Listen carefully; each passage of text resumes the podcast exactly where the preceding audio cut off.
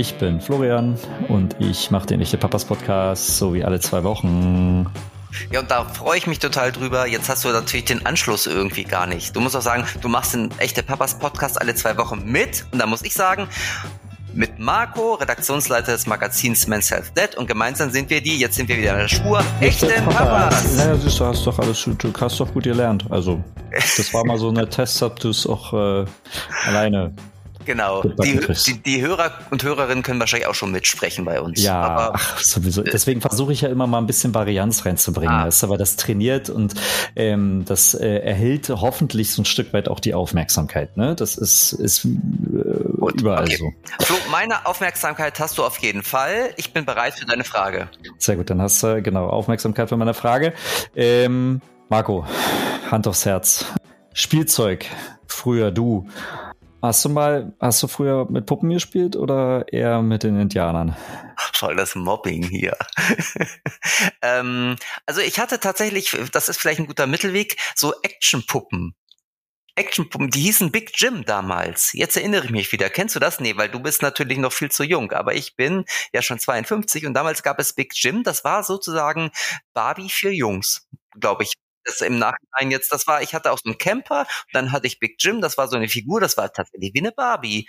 Aber ich glaube, der hatte keine Frau. Also, wie gesagt, ich bin alt und kann mich nicht mehr so ganz genau erinnern, aber äh, ich, um, um deine Frage jetzt zu beantworten, ich habe ein bisschen mit Puppen gespielt. So. Spannend. Und du hast mir vor allen Dingen auch, ich wollte ja noch hin, hinten ranschieben, die Frage, was war denn so dein Lieblingsspielzeug? Aber hast du alles, als, als hätten wir uns abgesprochen. Nee, äh, nee, also die Frage zwei könnte ich nochmal anders beantworten. Ich glaube, mein Lieblingsspielzeug waren die Schlümpfe. Ich hatte ganz viele Gummischlümpfe, ne? also von Schlümpfe, weißt du doch. Schlümpfe kennst du. Diese blauen kleinen. Ja, ja, genau. Die ja, gab ja. es ja so mhm. als Spielfiguren und damit, damit habe ich ganz lange gespielt und damit hat lustigerweise auch mein Sohn sogar noch gespielt. Mit den gleichen Schlümpfen, mit denen ich gespielt habe. Gut. Jetzt, äh, jetzt. Die, ach, ich, ich weiß, diese kleinen ähm, Plastikgummi, diese Gummifiguren ja, ja. da, diese, die. Ah, ja, meine Cousine genau. hatte damals auch welche.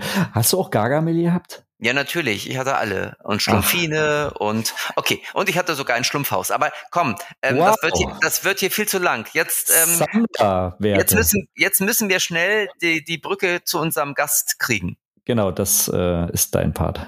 Ah, okay, gut. gut, also dann freue ich mich, dass wir heute äh, über das Thema Spielzeug, unter anderem über das Thema Spielzeug sprechen mit der Almut Schnerring.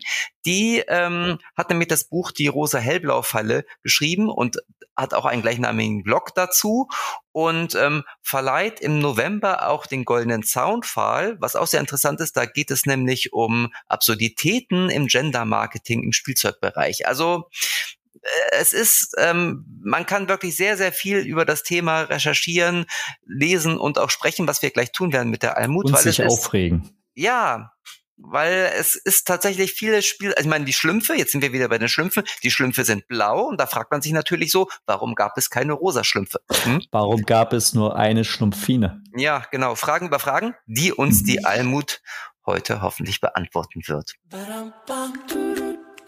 Werbung. Unser heutiger Sponsor der Folge feiert Geburtstag. Tatarata. Seit 50 Jahren vertrauen Eltern in Deutschland Pampers beim wichtigsten, was es für sie gibt, ihren Babys. Ganz klar, Sicherheit, Qualität und Komfort. Das sind die wesentlichen Eigenschaften einer Windel, damit die Kleinsten unbeschwert die große, weite Welt entdecken können. Damit das auch in Zukunft so bleibt, arbeitet Pampers mit über 200 ExpertInnen im Forschungszentrum in Schwalbach kontinuierlich daran, ihre Produkte noch weiter zu verbessern. Dabei kommen jede Woche bis zu 800 Eltern mit ihren kleinen Entdeckern in das Pampers Forschungszentrum, um gemeinsam mit den ExpertInnen Windeln zu testen. Denn sie wissen am besten, was das Richtige für ihr Baby ist.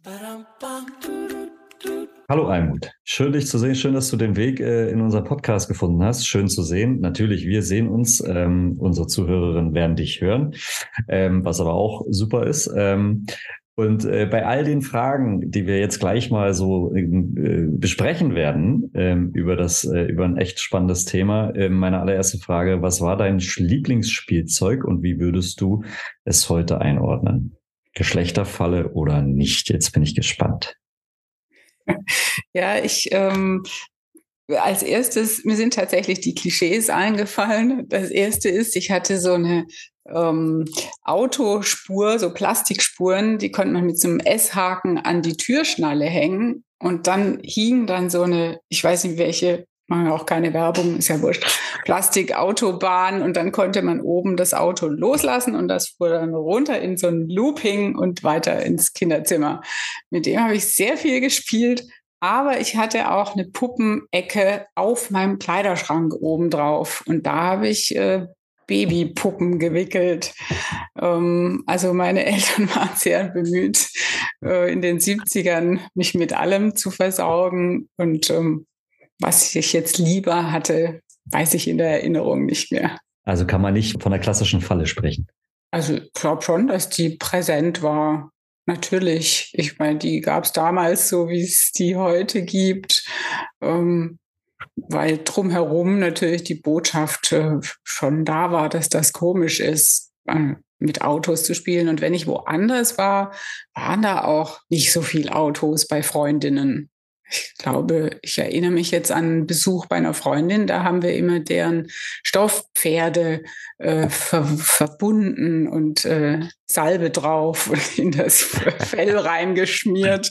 Also es ging schon so um so Kümmerrollenspiele mhm. auch, ähm, was sich, was vielleicht wirklich anders geworden ist. Ich habe echt sehr viel draußen gespielt und ähm, so Matschschlachten und äh, es gab so Grundstücke in der Nachbarschaft, die noch nicht bebaut waren, äh, wo man sich dann so Höhlen graben konnte und Kletterbäume und jeder Ast hatte seinen eigenen Namen.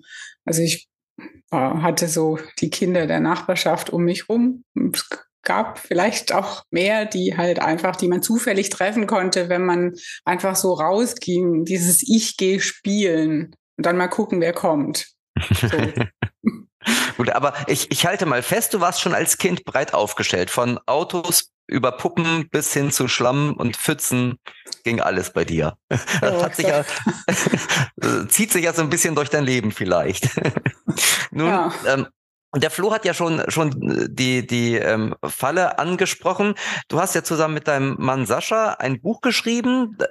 Ich sag mal, das ist schon fast ein Klassiker, die rosa hellblau Falle. Gibt's, ich weiß gar nicht mehr in welcher Auflage, also es wurde schon mehrmals neu aufgelegt ähm, und ist aber leider immer noch aktuell. Ähm, was hat dich beziehungsweise was hat euch denn dazu eigentlich inspiriert, dieses Buch zu schreiben? Was war da der Impuls? Also mit diesem Kinderspielzeug äh, und Erfahrungen im Hintergrund dachten wir, als wir selber Kinder bekommen haben, ja klar, alle spielen mit allem. Und haben dann, als unsere Kinder noch klein waren, noch daran festgehalten, dass wir ja den Haupteinfluss haben. Und wenn wir alles anbieten, dann wird es schon gut gehen. Es war ein bisschen naiv und das haben wir sehr hart zu spüren bekommen, als äh, die sind damals noch mit drei Jahren dann in die Kita gekommen oder auch bei Tageseltern so mit zwei, zweieinhalb und da ging es am ersten Tag los, also schon am Infotag der Kita. Äh, ist, bist du ein Mädchen oder ein Junge? Ja, aber du hast ja blaue Turnschuhe an. Also so wurde unsere älteste Tochter begrüßt. Ähm, es war einfach mit einem Schlag überall präsent und wir waren von den Socken, dass Kinder so, äh, dass denen so binär begegnet wird in Bereichen, wo es doch völlig egal ist, ob Junge oder Mädchen. Und ähm, das hat sich, das, ich glaube, das krasseste Erlebnis war, als wir dann gemerkt haben, wir dachten, wir gehören so zu denen, die da so drüber stehen. Und als dann unser Sohn mit dem Rock oder so ein grünes Niki-Kleid, das die große Schwester schon hatte, als der das dann anzog und damit in die Kita wollte, dem Moment haben wir, glaube ich, am deutlichsten gespürt, naja, wir stecken da voll drin, weil wir dann plötzlich ging so der Hals zu und oh Gott, jetzt geht er mit dem Rock und was wird dem jetzt passieren? Und wird er jetzt gemobbt und müssen wir ihm das jetzt verbieten und rupfen ihm jetzt das Kleid vom Leib und stecken ihn in eine Jeans oder was? Und haben das in so kurzen Sekunden gemerkt, dass da was komisch läuft und haben dann die Kinder schon mal rausgeschoben in den Hof und haben überlegt, also es im Nachhinein echt schräg, so eine Paniksituation. Ist ja nur ein ganz kleiner, banaler Moment, aber jetzt so im Rückblick, ich weiß nicht, ob ich es dramatisiere. Ich habe es tatsächlich so in Erinnerung, dass wir uns angeguckt haben und so, was machen wir jetzt? Wenn wir mit ihm da jetzt drüber reden, dann wird das ein großes Ding und es soll ja für ihn unwichtig bleiben, was er anzieht. Also reden wir nicht mit ihm drüber. Gehst du schon mal vor und redest mit der Erzieherin? Nee, ist auch peinlich. So, wir wussten gar nicht. Und dann haben wir gar nichts gemacht und sind einfach in die Kita und haben ganz erstaunt zugeguckt, wie seine Freundin schon von innen gerufen hat, äh, er soll kommen. Im Nebenraum würde gerade äh, Vater, Mutter, Kind gespielt. Und dann hat er uns, das war, glaube ich, nach, weiß nicht wie vielen Touren, Vater, Mutter, Kind, ein paar Wochen später irgendwann mal erzählt, dass er öfter die Mutter spielt. Und damit war das Thema für ihn offenbar in der Kita, also er wurde da angenommen und es war keins. Und wir haben gemerkt, oha, für uns ist das eins. Und ab da hat uns das Thema irgendwie immer begleitet und irgendwann ähm, nach vielen Recherchen und Studien, die wir dazu gelesen haben, wir haben Leute dazu interviewt, wir wollten mehr wissen. Wir arbeiten ja als äh, JournalistInnen, wollten eine Radiosendung drüber machen. Und dann haben wir gesagt, okay, das, das ist spannend. Ähm, wir fühlen uns allein damit. Wir wollen das mitteilen und auch schauen, ob es andere gibt, die das ähnlich sehen. Und so kam es zum Buch. Inwiefern beginnt denn eigentlich so eine rosa-hellblau-Falle, ähm, gegebenenfalls auch schon vor der Geburt eines Kindes? Also ich kann mir vorstellen, dass wahrscheinlich da die Gesellschaft und was sie als Norm festgelegt hat, eine Rolle spielt, oder? Also sie beginnt vor Geburt, genau. Sie ist immer schon da. Und die Frage ist halt, wann kommt ein Ungeborenes, wann entsteht der erste Kontakt? Also wenn werdende Eltern mit diesem ungeborenen Kind sprechen, durch die Bauchdecke durch, dann gibt es Studien dazu, die zeigen, dass die Eltern unterschiedlich in unterschiedlicher Stimmlage sprechen. Wenn ihnen gesagt wurde, das werdende Kind ist ein Junge, dann sprechen sie in tieferer Stimme und wenn sie ein Mädchen erwarten, dann geht die Stimme hoch und sie sprechen auch mehr mit einem vermutlich zukünftigen Mädchen. Ähm, und die Erwartungshaltung, wer da auf in diese Familie einziehen wird, die unterscheidet sich je nachdem, äh, was der Ultraschall zeigt. Also wir verlassen uns da auf so einen äh, Millimeter äh, Pixel auf dem Bildschirm und dann wird eben anders geschenkt, anders das Kinderzimmer eingerichtet. Äh, man es hat ja zugenommen mit diesen Gender Reveal Partys, wo es die Torten dazu gibt und die Symbole auf den Torten und die Girlanden, die da hängen in so einem äh, Feierraum, die zeigen halt schon, dass wir von diesem Kind noch bevor wir es kennengelernt haben, was anderes erwarten. Das heißt, es kommt nicht an einen, ist ja klar, wir kommen nicht an einen neutralen Ort, sondern die Familie hat schon was vorbereitet und, und Kinder wollen ja passen. Die wollen da ja reinfinden. Die wollen ja vielleicht in der Pubertät dann was anderes machen. Aber erstmal wollen sie dazugehören und das richtig machen, was Eltern erwarten. Da fängt es dann an. Also kann also, man davon ausgehen, dass, dass der Trend ja immer mehr zunimmt, auch von diesen Re Gender Reveal Partys, wenn ich das so in, in diesem Internet immer mal beobachte, oder? Ja, also das äh, war ja so eine amerikanische Erfindung, die am Anfang hier und da mit Luftballonen vielleicht ein bisschen oder mit diesen Windelpartys ein bisschen nachgeahmt wurde und inzwischen äh, Riesenfeste äh, Helikopter, die blauen oder rosa Puder ausstreuen und äh, Felder, die abgefackelt wurden aus Versehen und äh, also alles, um die äußeren Geschlechtsorgane zu feiern oder so. Ich weiß nicht genau. Abgefahren. Also ich kann es schwer nachvollziehen. Aber das heißt tatsächlich, in dem Moment, in dem ich vom Frauenarzt oder von der Frauenärztin das Geschlecht erfahre und irgendwie interessiert das ja werdende Eltern doch total ähm, oder auch ihr Umfeld. Ab diesem Moment ähm, bin ich da in einem Film drin und in einer Schublade, ähm, die sozusagen alles weitere nicht unbedingt vorbestimmt, bestimmt, aber schon in eine gewisse Richtung gibt, oder? Also ich würde sagen, je weniger wir darüber reflektieren oder andersrum, je mehr man meint, man hätte damit nichts zu tun, umso mehr reproduziert man das Klischee, das man verinnerlicht hat. Wenn ich mir es bewusst mache, dass ich damit aufgewachsen bin, dass Jungs angeblich wilder sind und dass Mädchen sich angeblich besser kümmern können, wenn ich das weiß, dann kann ich ja anders reagieren.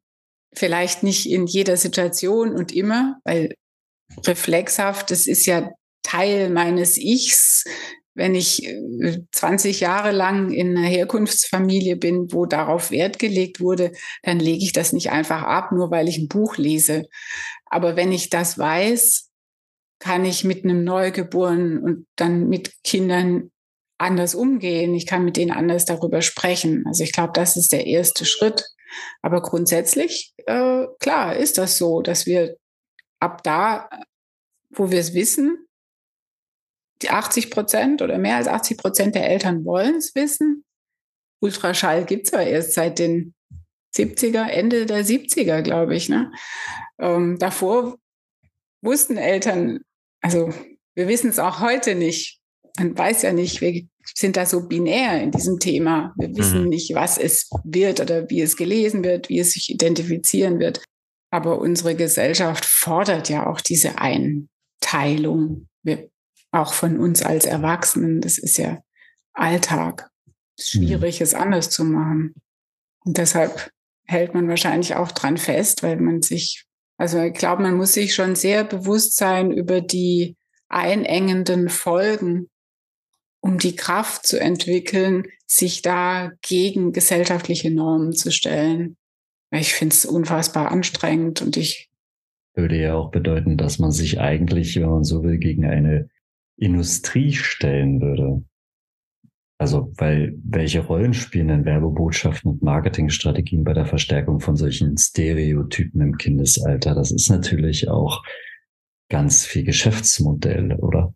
Ja, klar, ist praktisch, ist das, ähm, dass Erwachsene da so das so wichtig finden oder zunehmend, ja, du hast ja gesagt, also Gender Reveal Partys nehmen zu, das Bedürfnis diese Kategorien geordnet zu halten, hat zugenommen in den letzten Jahrzehnten. Und da ist natürlich auch die Werbung drauf aufgesprungen und bedient. Also ist jetzt so die Frage, Henne oder Ei, wer verantwortet das? Also wenn wir rosa, hellblau beim Einkaufen wichtig finden, ist ja klar, dass Firmen dann auch rosa, hellblau anbieten. Andererseits, ähm, es gab meines Wissens keine Petition, dass die äh, Lego-Bausteine jetzt unbedingt nach Geschlecht sortiert werden müssen. Und Kinder in den 70ern haben Apropos, welches Spielzeug? Ich hatte Säcke voll bunte Lego-Steine und die hatten aber kein Motto äh, Cupcakes backen nur für Mädchen und Astronauten äh, Raumschiff nur für Jungs. Das hat für die ganze Familie funktioniert und wurde so auch beworben. Und dann hat aber dieser große weltweite Konzern entschieden, die Zielgruppe Kinder aufzusplitten. Und Werbespots, die zuvor sich an die Familie gerichtet haben, wurden dann plötzlich nur noch mit Vätern und Söhnen bebildert. Und man hat im Text erfahren, also Familien, die diesen Spot gesehen haben, haben die Botschaft mitgenommen, ah, das ist Spielzeug für Söhne und Väter können damit spielen. Und damit war der Markt frei, violette Bausteine ähm, mit vermeintlich weiblichen Themen auf, äh, zu verkaufen, die sich dann explizit an Mädchen gerichtet haben. Also ich finde diese Henne-Ei-Frage, ne, also hat die Industrie sich das zunutze gemacht, dass die Eltern oder generell wir eine binäre Kategorie suchen und äh, auch beim Einkaufen das einfordern? Oder ist es nicht auch andersrum, dass Marketing all seine Bild- und Geldmacht ausgenutzt hat, um eine Zielgruppe Kinder zu spalten und mit Klischees dies und jenseits der rosa-hellblauen Grenze zu überschütten in die Kinderzimmer und in die Köpfe der Eltern derart hinein, dieses von einem Grundbedürfnis ist da die Rede in so Marketingforschungsstudien. Das, natürlich wollen Eltern es nicht falsch machen und an Grundbedürfnisse der Kinder zu appellieren, ist schon auch eine fiese Masche, um ans Geld zu kommen. Und dann zu sagen, ja, die Eltern müssen das selber entscheiden. Ja, die können ruhig auch das Rosa irgendwas für ihren Sohn kaufen. Das ist ja jetzt nicht unser Problem. Wir schreiben zwar drauf extra nur für Jungs, aber ihr könnt das auch dann für die Tochter. Das ist doch zynisch.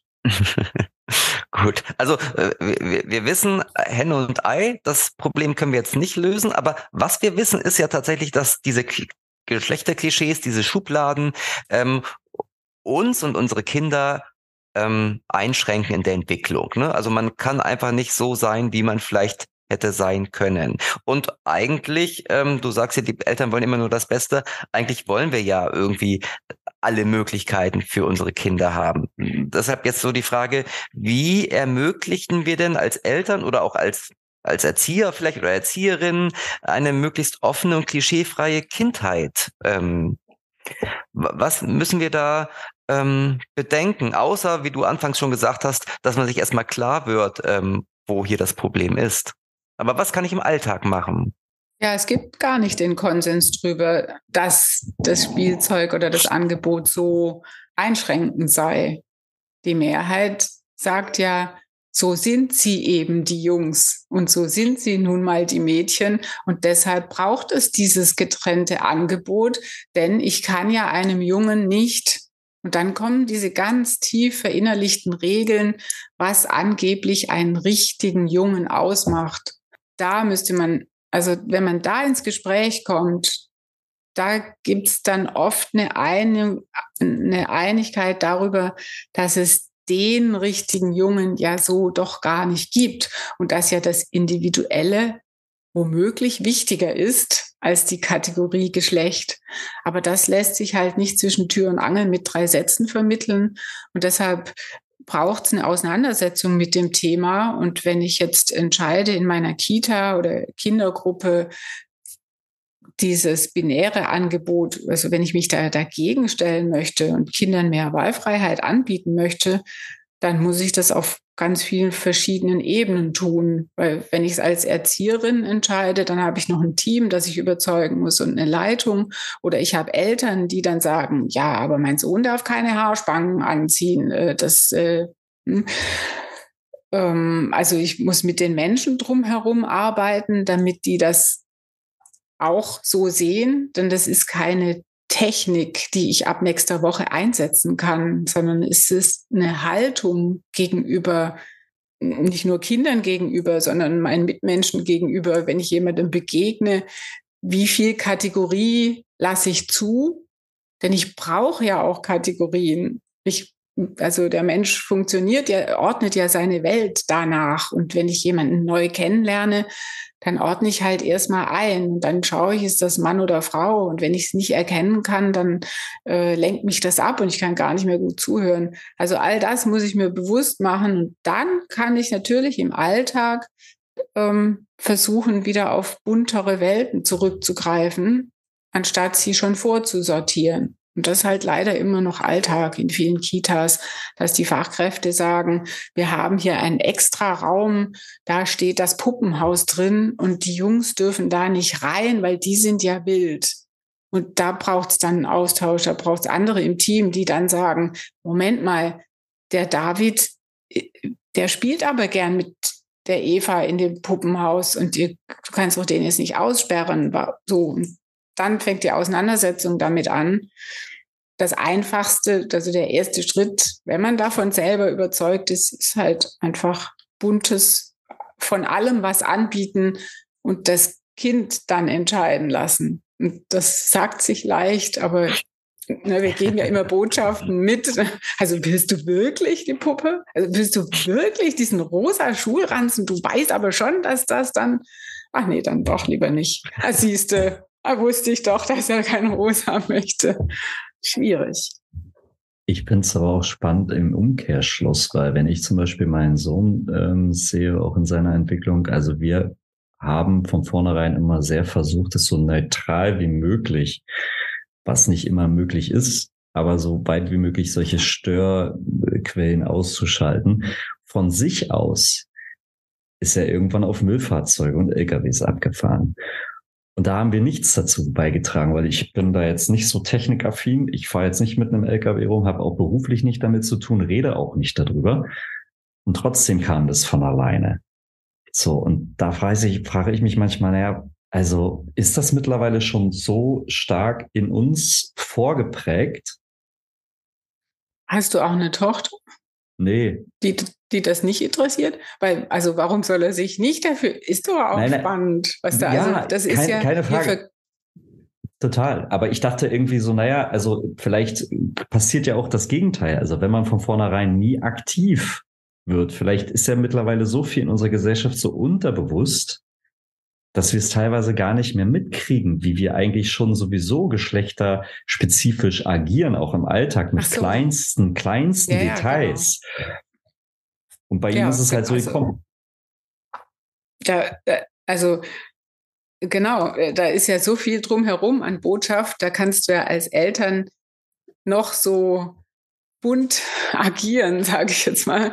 Äh, das Kind sieht ja Werbeplakate und es sieht ja, womit andere Kinder spielen und es sieht äh, noch, bevor es sprechen kann, dass äh, dass es zum Beispiel ganz viel mit Rosa und Pink umgeben ist, während der Bruder mit diesen Farben irgendwie kein Kleidungsstück besitzt und damit gar keinen Kontakt hat oder, oder in anderen Familien, selbst wenn innerhalb der Familie bunt angeboten wird, kriegen Kinder ganz schnell ist ja nicht blöd. Also die erkennen ja die Regeln der Gesellschaft und die Farbcodes und die Zuweisung von Berufen, Beschäftigungen, die sind ja überall sichtbar.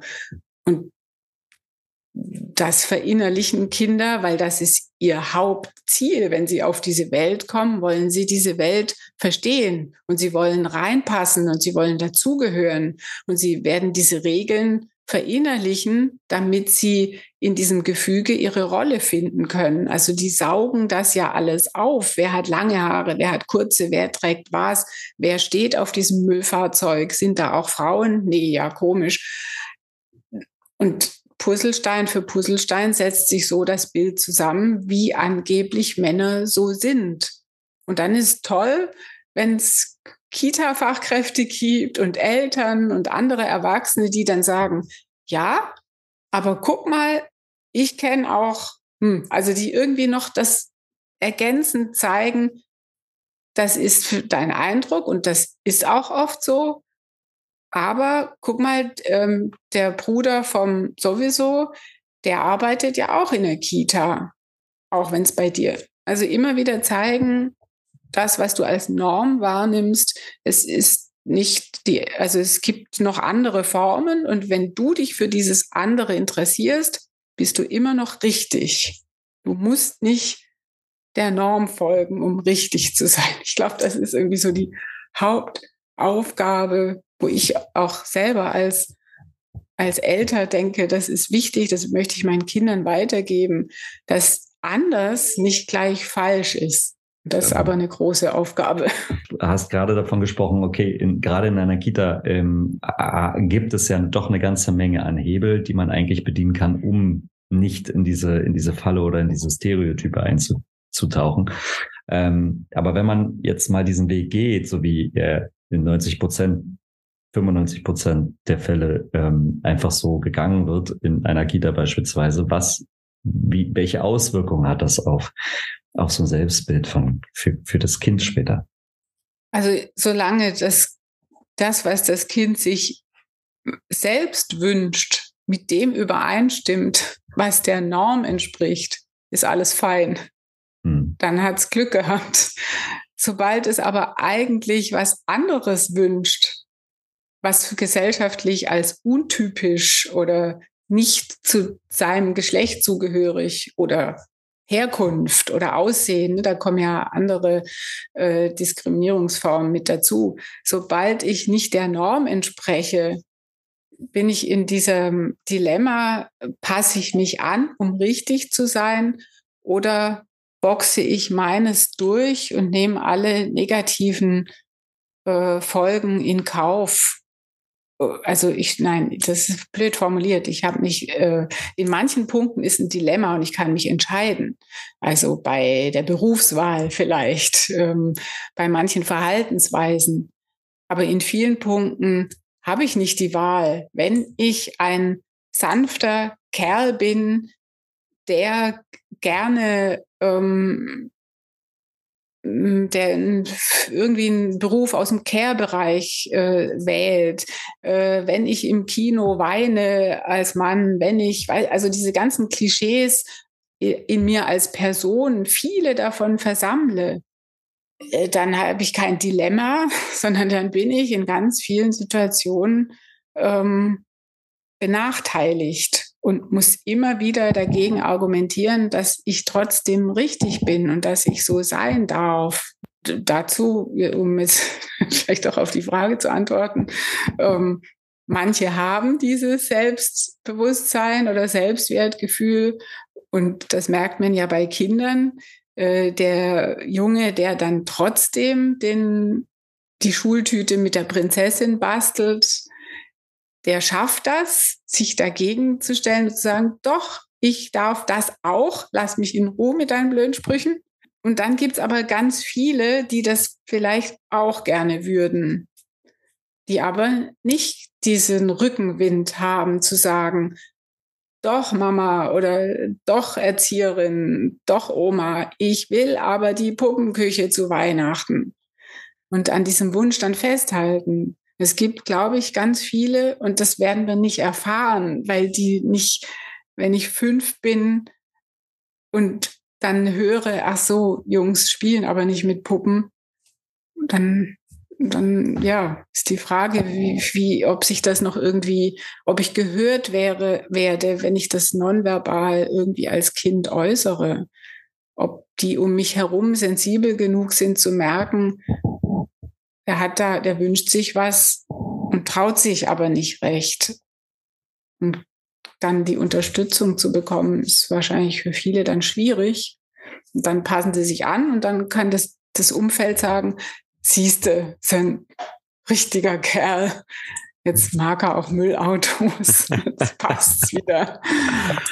Gut, aber tatsächlich, um da mal einzuhaken und zu sagen, wie können Eltern ihre Kinder ermutigen, ihre individuellen Interessen und Vorlieben zu erkunden, unabhängig vom Geschlechterklischees, wäre die Antwort, ich nehme sie mal vorweg, einfach Sensibilität, oder? Also, dass man einfach immer sehr genau hinschaut und hinhört? Ja, und in Frage stellt, ob das, was man sieht, also, oder wenn es einem gefällt, ist es dann weil es zu den eigenen Erwartungen passt vielleicht. Und wenn einem was nicht gefällt, hat das was mit so verinnerlichten Erwartungshaltungen zu tun. Sich selber dann halt auch in Frage zu stellen, weil die meiste Beeinflussung passiert ja nicht durch Verbote oder Geschenke, so dieses explizite, du darfst mit einer Puppe spielen und dann will er nicht damit spielen, dann ja, dann muss es wohl angeboren sein. So plakativ passiert es ja nicht, sondern es sind ja diese ganz unbewussten Rückmeldungen, dass wenn also ne, in der Mimik sich ausdrückt, in, in der Haltung, in einem Kommentar, dass ich zurückfrage, echt oder bist dir sicher oder bei allem, was Kinder tun, schauen sie ja auch, Mama, guck, guck, guck, wie ich jetzt rutsche. Und wenn ich dann besorgt gucke, dann ist das auch eine Reaktion, wie ich diese Rutschaktivität finde, äh, wenn ich hinrenne und festhalte oder wenn ich klatsche, wie auch immer. Und diese Art Reaktion bekommen Kinder ja auch auf ihre, äh, auf ihr, ihre Art zu spielen, auf ihre Art, sich emotional zu äußern.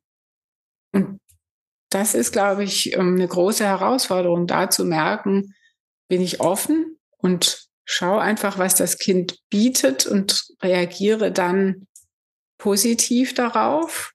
Oder bringe ich mein eigene, meine Sozialisation und diese Regeln, wie Sohn, Tochter zu sein haben, bringe ich die nicht vielleicht doch unbewusst mit in diese Spielszene rein? Hm. Apropos Spielen, also welche Ratschläge hättest du für Eltern, die Spielzeug für ihre Kinder kaufen möchten? Gibt es genderneutrales Spielzeug überhaupt? Also ich hatte das ursprünglich als genderneutrale Spielzeugfrage ähm, formuliert, aber war festgestellt, gibt es das überhaupt oder? Alles ja eigentlich.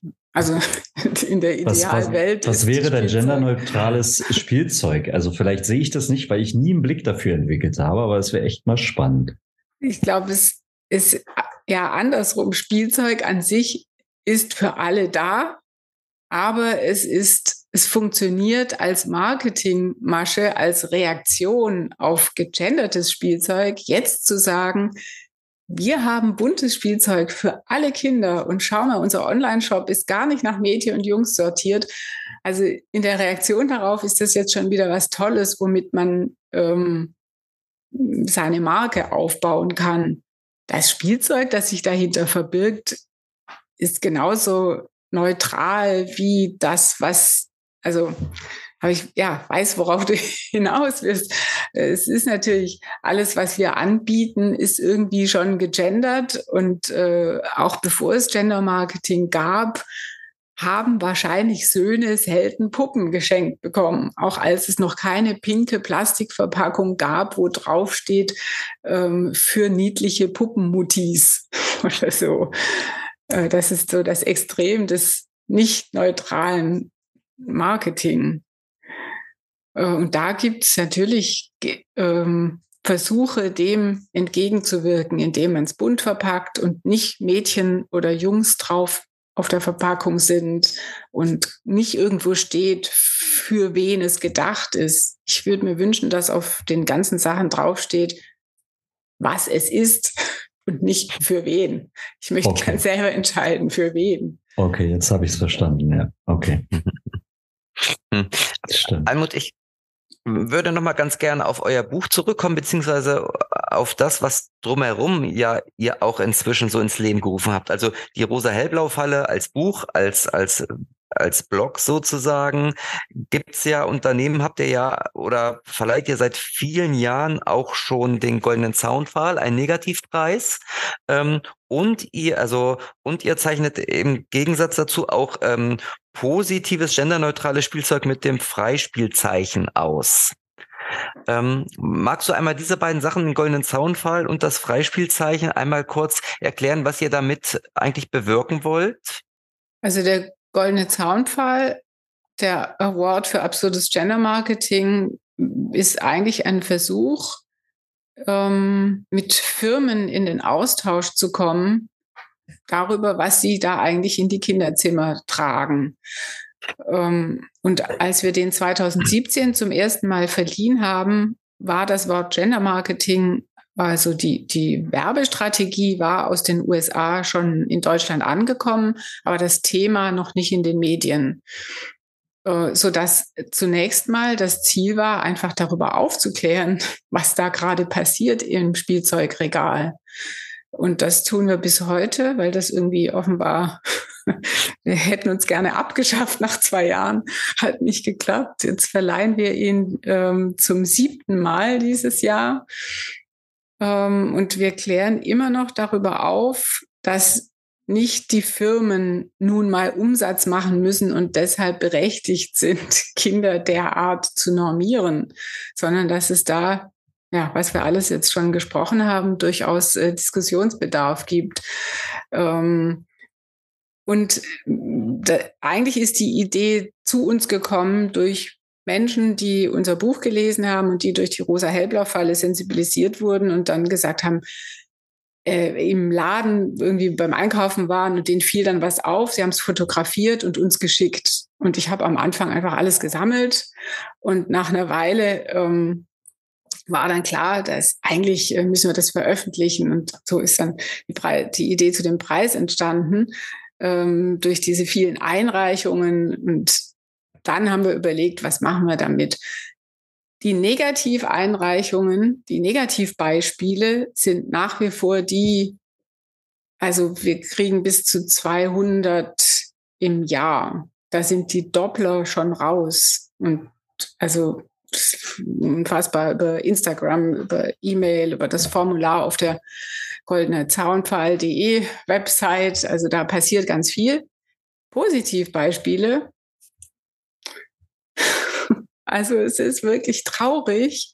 Es hat sich schon was getan, aber wir waren auch also wir, das, das Freispielabzeichen ist nicht einfach das Pendant. Also wir zeichnen nicht positive Werbeaktionen aus, weil es gibt schon ab und zu eine ähm, fortschrittliche Werbung, die für Wahlfreiheit sich einsetzt, aber ein Konzern, der am Weltfrauentag jetzt irgendeine lustige Marketingkampagne raushaut und sagt, äh, alle sind gleich viel wert und dann am nächsten Tag wieder eine sexistische Werbung auf irgendwelche äh, Bushaltestellen plakatiert, den wollten wir keine Aufmerksamkeit schenken. Wir haben gesagt, das ganze Unternehmen muss irgendwie dafür stehen, dass es Kinder anspricht und muss sich gegen Stereotype Botschaften aussprechen. Und das zu finden ist so schwierig, dass wir den, das Freispielabzeichen ähm, erst dreimal verliehen haben. Und ähm, auch nicht jährlich. Und jetzt am Überlegen sind, wie wir das größer machen können, weil eigentlich wollen wir nicht immer nur kritisieren und nörgeln. Wir wollen schon gern auch das Positive zeigen. Gut, aber wenn es nichts Positives gibt, dann gibt es nichts Positives. Doch, ja, also gibt's schon, aber also wir sind ein ehrenamtliches Team und sind da, wir wollen es ja auch dann, wenn schon, dann richtig machen und nicht was auszeichnen, wo dann am nächsten Tag jemand äh, eine Mail schreibt, aber habt ihr gesehen, die machen übrigens hier noch diese, also es ist schon auch eine organisatorische Arbeit dahinter, ähm, die Kriterien zu entwickeln. Und also da sind wir dran und wir hoffen langfristig einfach, dass das noch äh, mehr Zuspruch erfährt. Das wäre schon toll. Wenn du mal so die, die, den großen Blick auf das ganze Thema lenkst, wie glaubst du, dass sich die Gesellschaft ähm, in Bezug auf diese Geschlechterklischees in den letzten Jahren verändert hat? Und wenn ja, in Inwiefern? Also ich habe aus meiner Perspektive irgendwie das Gefühl, es gab eine Zeit, in der hat man viel mehr, also das, das Thema hat jetzt ja wirklich mehr Aufmerksamkeit bekommen, eben durch beispielsweise eure Arbeit.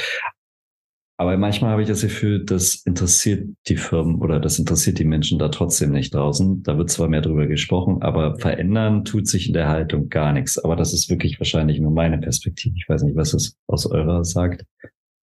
Ich würde sagen, sie hat sich in beide Richtungen verändert. Es gibt viel mehr Leute als noch vor zehn Jahren, die sensibel sind gegenüber diesem Thema und die Zeit und Geld investieren, um das Kinderzimmer oder den Kinderkleiderschrank bunt auszurüsten und die auch im Gespräch mit ihren Kindern ähm, bleiben, um also denen das ganz wichtig ist, diese Toleranz äh, zu vermitteln, weiterzureichen, diese Offenheit, äh, die sich darüber informieren. Es gibt auch so viel mehr Literatur inzwischen dafür, darüber. Ähm, die Bilderbücher, das ist immer noch gruselig, aber es hat sich viel getan. Es gibt jetzt kleine, tolle Verlage, die diverse klischeefreie Bilderbücher auflegen.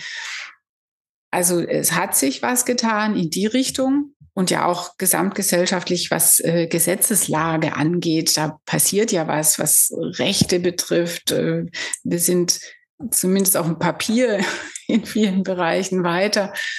Und auf der anderen Seite passiert genau das Gegenteil. Also diese binäre Schubladen zu bedienen, ist für viele Bedürfnis, weil sie sich Mm, ja, weil sie sich unsicher fühlen, wenn es die nicht gibt. es ist ja einfacher, an so traditionellen Rollen festzuhalten. Dann ist die Welt klar sortiert. Äh, er verdient das Geld, sie kümmert sich um die Kinder und bleibt zu Hause. Und es gibt Parteien, die sich das in ihr Programm reinschreiben. Und es gibt leider sehr viele Leute, die die wählen. Also da ist ein Wunsch nach Normierung, nach traditionellen Rollen, die aber andere ausgrenzen. Und von denen hatten wir es jetzt. Ne? Also was das für Folgen hat für die, die der Norm nicht genügen und ob diese Norm überhaupt eine ist, die, ja, also es gibt beide Richtungen. Ähm, und je nach Tagesverfassung freue ich mich über die einen oder bin entsetzt über die anderen. Hm. Almut, ich habe zum Abschluss nochmal eine Frage bzw. ein Gefühl und würde ganz gerne wissen, ob du das auch so einschätzt. Und zwar glaube ich in dieser ganzen Diskussion mit der rosa-hellblau-Falle, dass für die meisten Menschen es ein größeres Problem ist, wenn ein Junge mit einer Puppe spielt oder was rosafarbenes anzieht, als dass ein Mädchen blaue Turnschuhe anhat oder mit Bagger spielt. Ja. Äh, ist das nur mein Gefühl oder ist es auch dein Gefühl? Und wenn es dein Gefühl ist, warum ist da diese, dieses Problem so groß? Ja, lass uns wegkommen vom Gefühl und hin zum Fakt, dass das leider, also du hast recht, äh, oder wir alle, die dieses Bauchgefühl haben, werden bestätigt durch Studien und durch Untersuchungen und durch ähm, die Tatsache, dass es ein Gefälle gibt, eine Geschlechterhierarchie, die dafür sorgt, dass das, was weiblich konnotiert ist, weniger wert ist. Also äh, Care-Berufe werden schlechter bezahlt als MINT-Berufe. Ähm, es ist also das, was wir weiblich konnotiert, äh, was wir weiblich eingeordnet haben, ist für einen Mann ne, ein Abstieg. Also ein Mann, der weint, verhält sich weiblich, verweichlich, dann steht immer das Vorwurf äh, ist schwul äh, im Raum, während eine Frau, die sich an männlich konnotiertem orientiert, ein Mädchen, das Fußball spielt, eine Frau, die im Vorstand geht, die sich im technischen Bereich interessiert, das ist dann, also wir sagen sogar, die steht ihren Mann. Also wir sind da bereit, äh, die gewinnt an Anerkennung. Und äh, ein Mann, der sagt, er möchte gerne, ein junger Mann, der sagt, er möchte in der Kita später mal arbeiten. Also, ja, das ist ja dann ein Abstieg. Du verdienst zu wenig und willst du überhaupt? Und warum interessierst du dich überhaupt für Kinder? Es ist ja komisch. Ne? Und das wirkt sich aus. Also das sind jetzt die großen Beispiele. Ähm, und im Kleinen zeigt sich das eben daran, dass äh, es für einen Jungen schwieriger ist, mit einem Rock in die Kita, pinkes T-Shirt anziehen, die Haarspange macht schwul, wie wenn Erziehung da irgendwie Einfluss drauf hätte. Ja, also es mhm. gibt ein Gefälle in, in den Verhaltensweisen, in den Interessen, äh, abhängig davon, ob sie männlich oder weiblich, weiblich konnotiert sind. Okay, super. Ich sehe schon, ich habe da gerade ein Fass aufgemacht und wir müssen Almut nochmal einladen, oder Flo? so wie immer. Nein, wirklich. Also das ist, äh, ich erinnere mich auch gerade eben, wir hatten ja, Marco, hilf mir, letztes Jahr ähm, den Florian David Fitz ja auch mit seinem Oscars Kleid-Film äh, bei uns und da ging es ja auch um, um das, das äh, war ja auch so, ein, so, so, so eine Spannung, so eine Spannung letztendlich zwischen gesellschaftlichen und, und ähm, eigenem oder, oder kindlichen Empfinden. Ne? Und das ging mir gerade durch den Kopf. Also das ist schon, schon, ich finde, ein wichtiges Thema einfach. Ja, danke für euer Interesse. Finde ich auch. Ich finde es ein sehr großes Thema, das oft äh, unterschätzt wird und nur so an den Farben sich aufhängt. Und dahinter ist aber halt so viel mehr. Ja. Und äh, ich finde wichtig, dass wir darüber mhm. sprechen. Ja, ja Marco, äh, wenn du keine Frage hast, ich hätte noch eine allerletzte an Almut. Da bin ich mal drin, sehr gespannt auf deine allerletzte Frage. Hau sie raus. Darfst du. Ähm, Almut, wir haben eine äh, echte Papas Playlist auf Spotify. Und das ist die Frage, die stellen wir jeder Gesprächspartnerin immer am Ende unserer Folge. Und wir wollen diese Liste immer erweitern um den Musik Wunsch unserer Gesprächspartnerinnen und ähm, darum auch die Frage an dich, welches Lied dürfen wir für dich hinzufügen? Das hast du mir zwar in einer E-Mail schon geschrieben, aber ich habe es extra überlesen, weil ich das von dir so wissen wollte. Ähm, ja, über die Frage habe ich mich gefreut, weil ich wenige Stunden davor was äh, eine ganz neue Gruppe entdeckt habe. Willmann wünsche ich mir. Die haben einen Song. Rainer will weinen, doch er ist ein Mann. Äh, ich freue mich, wenn oh, das Willmann das auf eure Liste kann. Alles klar. Kommt drauf. Ja, das macht ja ganz schön neugierig. Also, dieses gerade von Almut neu entdeckte Lied kommt auf unsere echte Papas Playlist von Spotify, ähm, die ihr übrigens abonnieren könnt. Jetzt kommt unser Werbelog, genauso wie den Podcast selbst. Abonnieren, bewerten und natürlich ganz wichtig anhören. Anhören ist eigentlich das Wichtigste, obwohl manche sagen, das Bewerten ist das Wichtigste. Ich tendiere eher zum Anhören. So, soweit, achso, und ähm, soweit unser Werbeblock wollte ich gerade sagen, aber nein, er ist noch nicht ganz vorbei. Flo weiß nämlich noch, ähm, an wen unsere E-Mails gehen, falls ihr zu dieser oder einer anderen Folge noch eine Anmerkung, eine Frage oder Kritik habt. Genau, die geht immer noch an äh, podcast.echtepapas.de. Genau. Und ähm, wo wir so schön gerade bei der Werbung sind, dein oder euer Buch, die rosa hellblau falle haben wir schon erwähnt, Almut. Ähm, ihr habt auch einen Blog und ähm, der Goldene Zaunpfahl ist, glaube ich, das nächste, was bei euch ansteht. Der wird nämlich im November in Berlin verliehen, im, im großen Rahmen, nicht wahr? Ja, genau. Herzliche Einladung am 13. November nach Berlin zu kommen äh, im Kabaretttheater Die Distel werden wir eine Abendveranstaltung machen. Wir sind schon dran, die zu organisieren. Man kann jetzt gerade noch Einreichungen an uns schicken, absurde Beispiele des Gender Marketing. Wir haben eine super tolle, prominente Jury, die mit auf die Bühne auch kommen wird. Und den ganzen Abend versuchen wir dieses ja, kritische Thema, aber trotzdem auf unterhaltsame Weise zu vermitteln. Und wer jetzt hier zuhört und das Thema wichtig findet und jemanden kennt und sagt, äh, ja, die müsste eigentlich ein bisschen mehr drüber wissen, der Abend ist genau für solche Leute, die ein bisschen Stoff brauchen zum Argumentieren oder um mit anderen darüber ins Gespräch zu kommen. Da ähm, gibt's Comedy und Musik und Infos und Austausch. Okay, also im, im November ähm, Verleihung vom Goldenen Soundfall und danach widmet ihr euch wahrscheinlich schon bald wieder den Equal Care Day, nämlich auch den organisiert ihr beide ja, du und der Sascha. Also ihr seid eigentlich rund um das Jahr ständig beschäftigt mit äh, Veranstaltungen, Aktionen oder Büchern, oder? Ja, genau. Der Equal Care Day ist nächstes Jahr am unsichtbaren Tag, am 29. Februar, um auf die unsichtbare Arbeit, die Kümmerarbeit aufmerksam zu machen und alle die, die davon ganz viel tragen, ins Licht zu stellen. Der 29. Februar ist ein geschenkter Tag. Das ist unser Motto nächstes Jahr. Und klar, auch da freuen wir uns über Interesse. equalcareday.de äh, auf Insta sind wir mit all diesen Projekten. Okay.